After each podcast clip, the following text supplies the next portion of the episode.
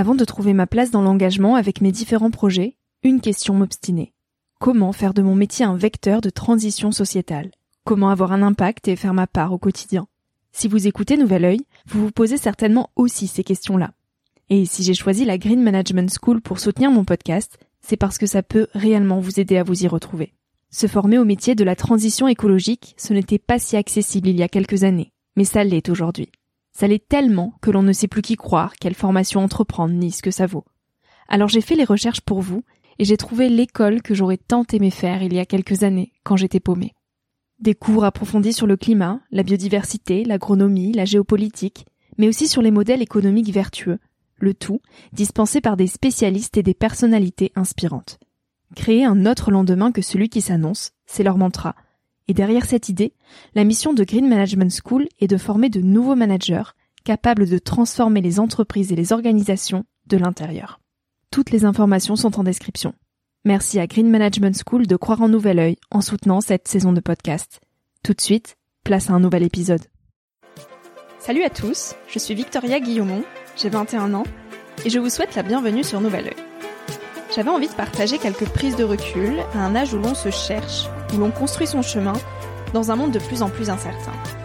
Un monde où les réseaux sociaux sont omniprésents, où les informations viennent dans tous les sens, et où trouver sa place est souvent une belle épreuve du combattant. Alors je pars à la rencontre de personnalités et de personnes inspirantes qui se sont posées il y a quelques années les questions que l'on se pose aujourd'hui. Ces personnes qui, de près ou de loin, ont rêvé, ont osé, ont expérimenté et qui ont de jolis messages à nous transmettre pour nous aider à avancer d'un pied plus sûr dans la vie. Parce que tous, on a besoin de conseils, d'inspiration et de vagues d'espoir auxquelles se raccrocher. Alors le temps d'une trentaine de minutes, je vous invite à emprunter un nouvel œil pour regarder le monde sous un autre angle. Pour vous recentrer sur ce qui est essentiel et sur qui vous êtes, pour vous aider à trouver votre chemin et surtout à oser.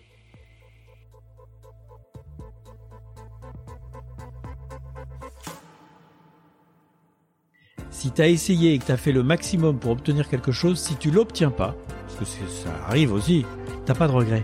Alors que si t'as pas fait le maximum, t'as des regrets. Et le pire, c'est quand tu as rien fait. cest tu dis ouais, j'aimerais bien, j'en sais rien, moi faire de la musique, euh, être guitariste, euh, mais en fait tu merdouilles, tu gratouilles un peu de temps en temps, etc. Que tu n'y arrives pas, c'est normal, euh, et tu peux avoir vachement de regrets. Alors que si tu vraiment tu travailles, tu travailles, tu travailles, d'abord je pense que tu vas y arriver.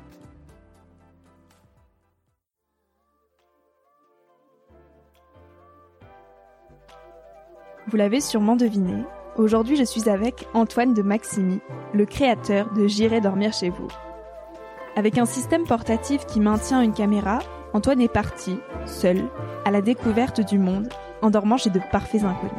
Un rêve grandeur nature. Et pour cause, il m'a invité chez lui pour enregistrer cet épisode. Je suis rentrée un peu intimidée de découvrir l'univers de celui qui m'inspire depuis des années. Et très vite, je me suis sentie chez Antoine comme chez mes parents. Il me demande T'as mangé? Non, mais je peux attendre. T'aimes le poisson et le quinoa? Antoine a commencé à cuisiner avant de réaliser que sa poêle commençait à être vieille et accrochée au poisson. La vie est trop courte pour s'embêter avec une poêle. Poubelle Pas d'erreur, j'étais bien arrivée chez Antoine. Poisson dans l'assiette et quelques gouttes de rouge dans le verre, on a commencé l'enregistrement de ce que vous écoutez aujourd'hui. Et on vous souhaite à tous une très belle écoute. Voilà, si je parle un peu fort, voilà. 1, 2, 3, 4, 12. Comment il s'appelle ce truc déjà? Le Zoom Zoom. Ouais. 1, 2, 1, 2. Alors, bonjour Antoine de Maximi. Quelle énergie Eh bien, je suis très honorée de pouvoir t'interviewer aujourd'hui. Ah Tu as parcouru 80 pays quand même? Non, plus. Plus? Combien? Ah, je, sais pas, être 100, 110. Ah, il y avait une petite marge alors, mince. non, mais on trouve pas toujours les bonnes infos sur Internet. Ouais, c'est vrai. Bon. Ouais. Quoi qu'il en soit, tu es l'heureux créateur de l'émission J'irai dormir chez vous. Ouais. Et comment tu pourrais te décrire? Sans te décrire par ce que tu as fait. Donc te décrire personnellement. Euh, curieux, enthousiaste et qui a compris que la vie ne durait pas super longtemps et j'ai compris ça quand j'avais 7 ans. À 7 ans Oui, parce que j'ai reçu une carte postale de ma marraine qui me disait euh, Tu es grand maintenant ». Et je me suis dit, ouais, c'est vrai, j'ai 7 ans, j'aurai plus jamais 7 ans. Et je me suis dit, tiens, la vie passe, passe, ça reviendra pas. Et comme les vieux te disent toujours, maintenant que je suis vieux, c'est moi qui le dis, euh, profitez-en pendant que vous êtes jeune. T'as pas un vieux qui te dit pas Ouais, ça. c'est vrai. ouais. Tous. Faut les croire. Donc il faut en profiter. Et ça, j'ai vraiment profité de la vie. Comment t'as fait pour profiter de la vie À 7 ans, tu t'es dit comment je vais faire alors Ah maintenant bah, à pour 7 ans, j'ai pas tout de suite profité de la vie, mais l'idée a fait son chemin. Mm. Parce qu'à 7 ans, tu vas à l'école, euh, t'as pas forcément envie d'y aller d'ailleurs. Euh, mais euh, c'est vraiment resté présent dans mon esprit qu'il fallait profiter de la vie, qu'il fallait faire plein de choses. Enfin, qu'il fallait, il fallait faire ce qu'on avait envie de faire, mais moi, je faisais partie des gens qui avaient envie de faire plein de choses. Et j'ai vraiment fait beaucoup de choses. Et même, c'est vrai que dans la vie, j'essaye de pas répéter euh, ce que j'ai déjà fait. Hmm. Parce que parce que je sens que j'avance pas. Alors évidemment, quand je fais la série J'irai dormir chez vous et que je fais plus de 60 épisodes, je répète, mais d'un pays à l'autre, c'est quand même franchement Ah oui. différent. Et donc tu as arrêté l'école à partir de la seconde. Si attends, attends, attends, j'ai pas arrêté l'école. On m'a arrêté. Pourquoi Parce que moi, je serais bien revenu. Ah oui. Je foutais rien, je le reconnais. C'était peut-être pas utile que je reste, admettons, mais c'est pas moi qui ai dit que je revenais pas. Parce qu'en fait, il faut savoir un truc. L'école est obligatoire jusqu'à 16 ans. Oui. Ça veut dire que tu es obligé d'y aller. Mais après 16 ans, non seulement tu plus obligé d'y aller, mais eux, ils sont pas obligés de te garder. Hmm. C'est ça la grosse différence. Et moi, ça, j'avais pas compris. Donc à 17 ans, euh, bah, c'est vrai que je foutais pas grand-chose. Ils m'ont mis dehors et j'étais tout comme un con parce que je pensais pas que ça pouvait arriver, ça. Et t'as pas essayé de rentrer dans une autre école? Non, parce qu'en même temps, je me rendais compte que c'était pas pour moi. Mm. Et du coup, t'as fait quoi? Euh, j'ai un peu merdouillé jusqu'à 20 ans. C'est-à-dire j'ai fait des petits boulots de temps en temps, j'ai glandé beaucoup, euh, j'ai fait quelques stages, mais je savais pas très bien ce que je voulais faire et puis surtout je savais pas comment y arriver. Mhm. Et puis euh, et puis en fait à 20 ans il y a eu un truc, c'est que nous à cette époque-là on faisait le service militaire. Et moi j'ai je me suis débrouillé pour aller au service cinéma des armées Mhm. où je me suis engagé Ok. parce que comme j'étais pas compétent d'une certaine manière, euh, ils avaient pas très envie de, ils avaient pas besoin de moi. Donc ils m'ont dit que si je m'engageais, ils voulaient bien me prendre. Donc j'ai dit bon, bah tant pis. J'étais pas vraiment euh, branché armé, mais bon. Et ça a été une des très très bonnes décisions de ma vie. Et euh, en fait, je j'ai toujours fait le maximum pour obtenir ce que je voulais, avec une idée. Et ça, ça c'est un conseil que je peux donner avec une idée très importante, c'est si tu as essayé et que tu as fait le maximum pour obtenir quelque chose, si tu l'obtiens pas, Mhm. parce que ça arrive aussi, t'as pas de regrets. Alors que si t'as pas fait le maximum, t'as des regrets. Et le pire, c'est quand t'as rien fait. C'est-à-dire, tu dis ouais, j'aimerais bien, j'en sais rien, moi, faire de la musique, euh, être guitariste, euh, mais en fait, tu merdouilles, tu gratouilles un peu de temps en temps, etc. bah, que t'y arrives pas, c'est normal. Et, euh, et tu peux avoir vachement de regrets. Hmm. Alors que si tu vraiment, tu travailles, tu travailles, tu travailles, d'abord, je pense que tu vas y arriver. Donc, euh, en tout cas, il faut, il faut. Enfin, moi, je fais ça. Voilà, chacun fait ce qu'il veut. Et donc après ton service militaire, qu'est-ce que tu as fait? Euh, bah, j'ai eu envie de voyager. Donc, euh, je suis allé à un organisme qui existe toujours, qui est peut-être un petit peu différent maintenant, mais qui s'appelait la Guilde européenne du raid. Et euh, j'ai mis une annonce comme quoi je voulais partir en expédition, la suite dans pas longtemps. Oui. Et, euh, et en fait, il y a des gens qui m'ont appelé assez rapidement. Mais moi, à l'époque, j'étais juste ingénieur du son. Et ils m'ont dit, euh, ils, ils m'ont proposé de venir faire complètement le film. Alors au début, je me dis, euh, est-ce que je vais être capable? Mais je sentais que oui, mais c'était quand même compliqué parce qu'on partait quatre mois en film. C'est-à-dire que tu tournes et tu vois pas tes images avant de rentrer. Et euh, j'ai fait quelques tests pour voir si j'étais capable de filmer.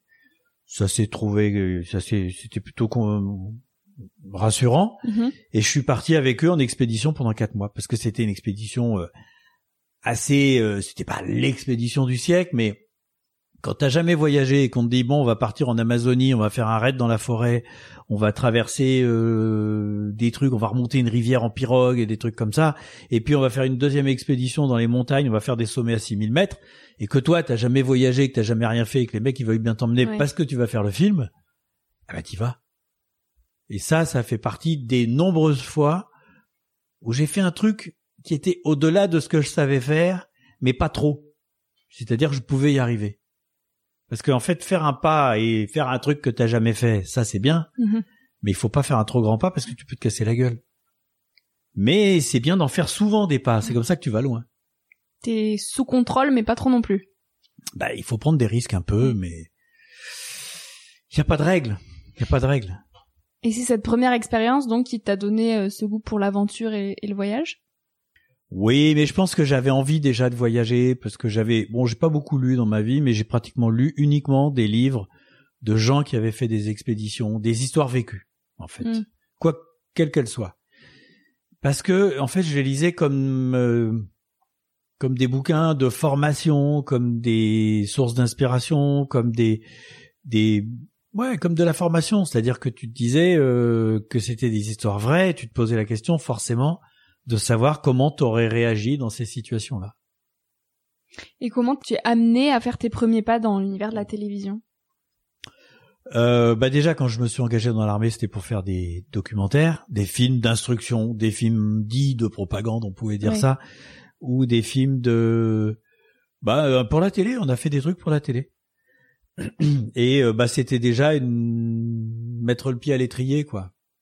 Et puis après, bah j'ai fait euh, quand je suis parti faire ces expéditions là, j'ai fait des films qui sont quand même passés sur France 2, Hmm. qui s'appelaient à l'époque Antenne 2 et qui étaient des films euh, qui sont passés dans une, émission qui s'appelait Les Carnets de l'aventure, où il y avait plein de programmes qui étaient faits par des jeunes qui n'étaient pas très professionnels, mais qui, qui marchaient bien parce que les gens étaient intéressés par justement ces, euh, ces films qui étaient pas bien faits, mais qui étaient super authentiques. Et donc tu as appris à tenir une caméra et à utiliser le matériel sur le tas là-bas. Tu Sur avais le aucune tas, euh, connaissance avant de Non, j'avais déjà fait un petit film quand j'avais 12-13 ans avec mon cousin. euh. Il était pas mal pour euh, pour l'âge qu'on avait, il était bien même.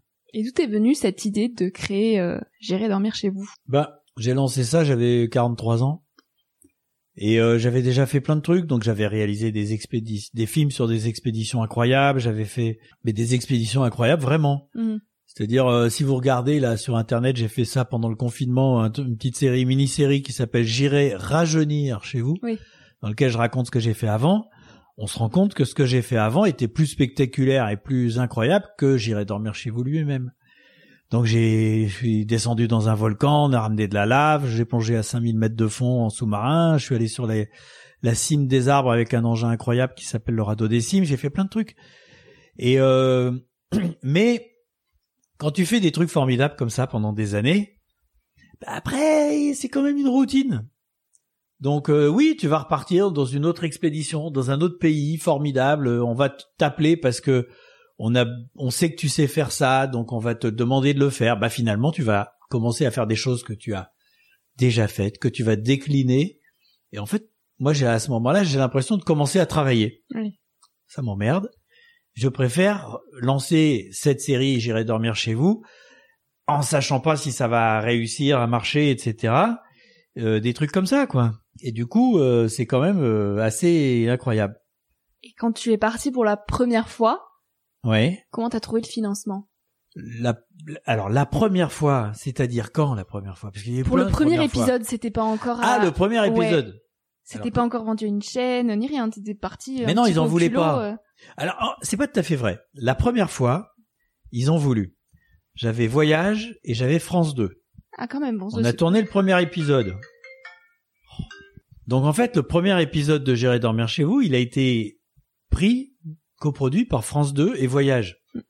Mais quand on a ramené le, le quand on leur a fait voir, Voyage, ils étaient emballés et France 2, ils ont dit ouais non, c'est pas terrible, etc. Donc ils, en tout cas, ils ont pas voulu suivre. Et ce qui fait que le deuxième épisode, troisième épisode, quatrième, cinquième, sixième, on avait que la petite chaîne Voyage sur le câble et le satellite qui nous donnait pas beaucoup de sous. On n'avait pas assez de sous pour le faire. Mais quand tu dis on, vous étiez déjà plusieurs? Non, c'est la production. Oui, ok. Mais je partais tout seul. Ouais. Et, euh, et résultat, euh, ben j'ai continué parce que moi j'étais convaincu par mon par mon idée. Mm. Résultat, on arrivait quand même à financer les voyages, mais j'étais pas payé. Et pendant un an à peu près, j'ai pas été payé. Mais il y a un truc que j'ai toujours fait, et ça c'est pareil, c'est un conseil que je donne, c'est de dépenser beaucoup moins que ce que tu gagnes. Mm. C'est-à-dire tu gagnes de l'argent, tu vis comme si tu en avais moins. Parce que comme ça, t'en as de côté. Et ça, ça change un truc énorme.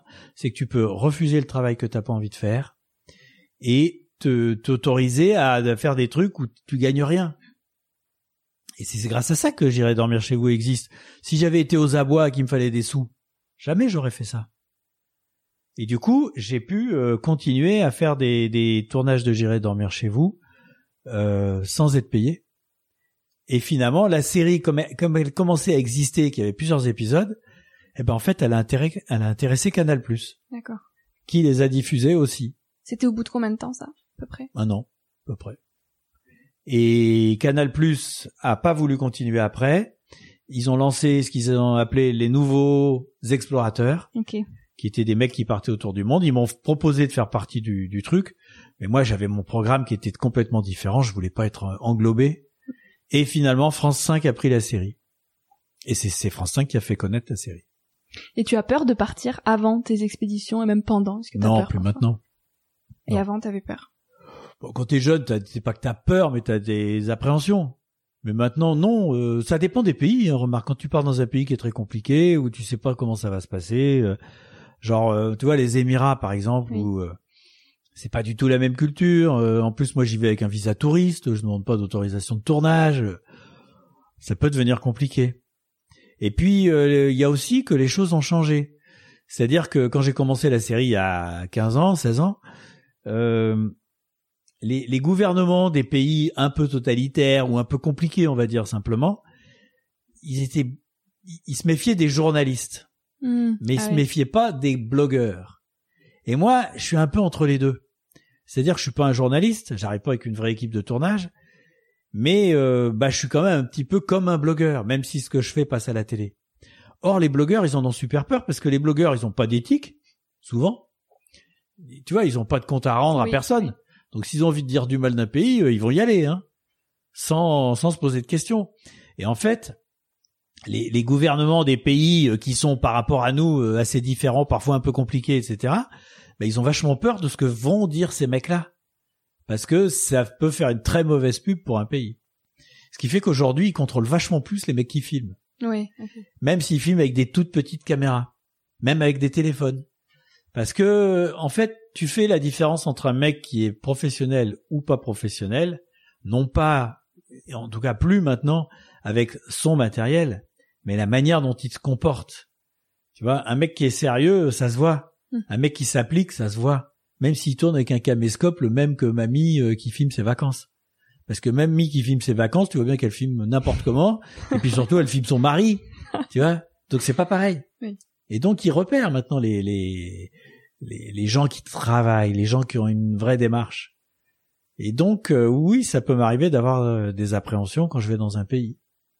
C'était quoi ton tout premier matériel? Pour la série, Oui, c'était une petite ah c'était caméra. des prototypes Ouais. qui n'existaient pas dans le commerce. Ah oui. Ah oui. Jusqu'à, de toute façon, jusqu'à au, au long métrage de fiction que je viens de faire, j'ai toujours travaillé avec des prototypes. Ok. Parce que même les GoPro et ces caméras-là étaient pas, euh, étaient pas, c'est pas qu'elles étaient moins bonnes, puisqu'elles étaient meilleures, mais elles étaient mauvaises en basse lumière. Elles sont, euh, enfin, je sais pas comment sont les dernières, mais quand il y avait pas de lumière, elles étaient dégueulasses. En pleine lumière, en plein soleil, soleil, elles, elles étaient excellentes. Mhm. Et moi, j'ai besoin d'avoir une image correcte en basse lumière. Quand je rentre dans un bar, quand je filme la nuit, quand j'arrive chez des gens, c'est pas euh, sur une piste de ski en plein soleil. Qu'est-ce que ça t'apporte le voyage? Le voyage en règle générale. Oui. Alors moi, ça m'intéresse pas de voyager pour voyager. Donc j'ai jamais voyagé, euh, quasi jamais, euh, pour rien. C'est-à-dire j'ai toujours voyagé pour filmer ou pour aller voir des copains. Donc euh, en dehors de ça, ça m'intéresse pas. Et tes épisodes, ça t'a apporté quoi personnellement? Alors du pognon, parce que la série a quand même marché, donc au bout d'un moment, ça a rapporté des sous. Ouais. Euh, non, ça rapporte euh, d'être d'être super content d'avoir construit quelque chose et surtout d'avoir construit quelque chose qui n'existait pas. Tu vois, de maintenant de faire des documentaires. Alors avec tous ceux que j'ai fait avant, ça n'a aucun intérêt pour moi. Après avoir fait J'irai dormir chez vous, euh, j'ai créé quelque chose qui était nouveau avec une écriture qui était nouvelle. Et donc ça maintenant euh, j'ai envie d'aller plus loin, j'ai envie d'aller ailleurs, mais j'ai pas envie de décliner ce que j'ai fait. Et le film que je, qui va sortir la mois de septembre, il est, il a beau être sûr, j'irai dormir chez vous, il est, il va plus loin, il est, il est, il est très original. Il marchera, il marchera pas. euh, pour l'instant, on a des super bons retours, mais euh, il, il est il est au moins vraiment original, quoi. Et si tu devais vivre une deuxième vie, Ouais. tu aimerais qu'elle soit différente ou pas? En fait, cette question, elle a deux manières d'être interprétée.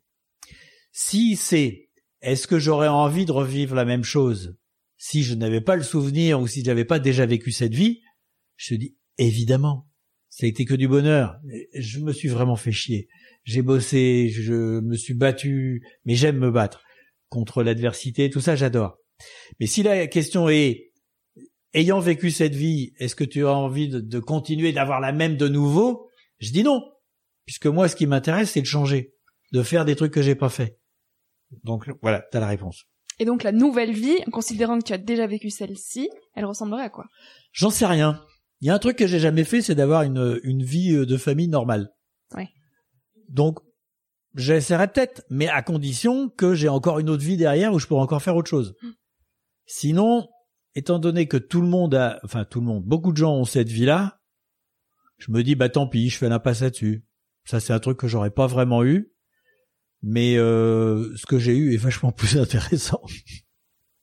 Tu penses que ça t'aurait pas plu une vie euh, dans la routine? Non, non.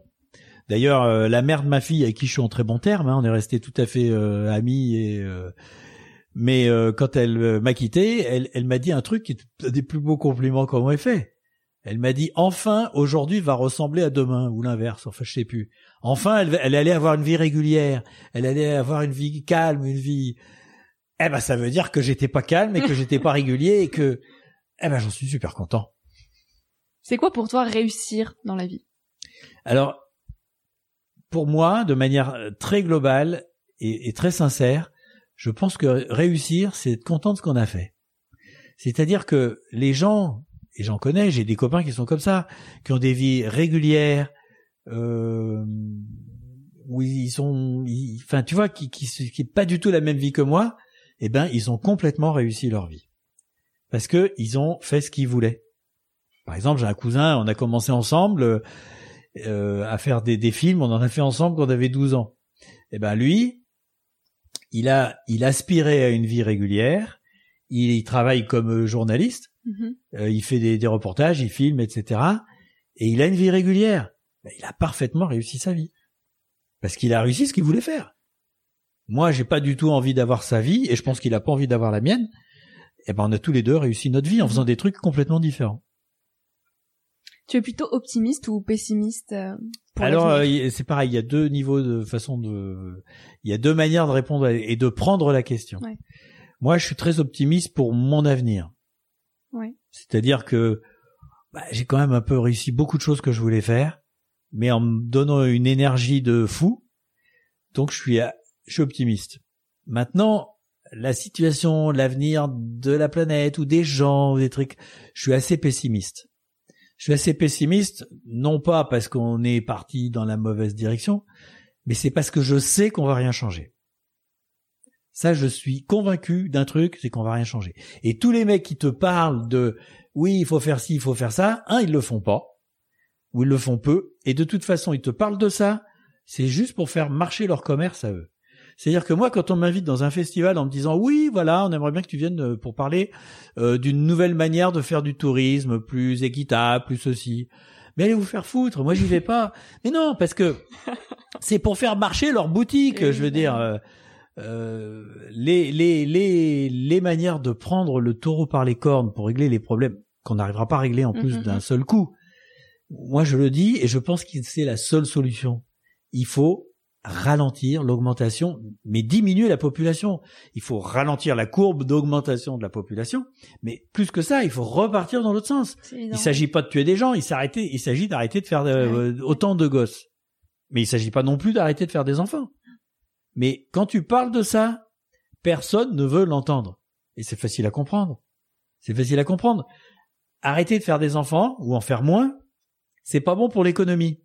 Fabriquer des voitures électriques qui vont polluer différemment, pour l'oxygène c'est mieux, hein, ça va polluer ailleurs.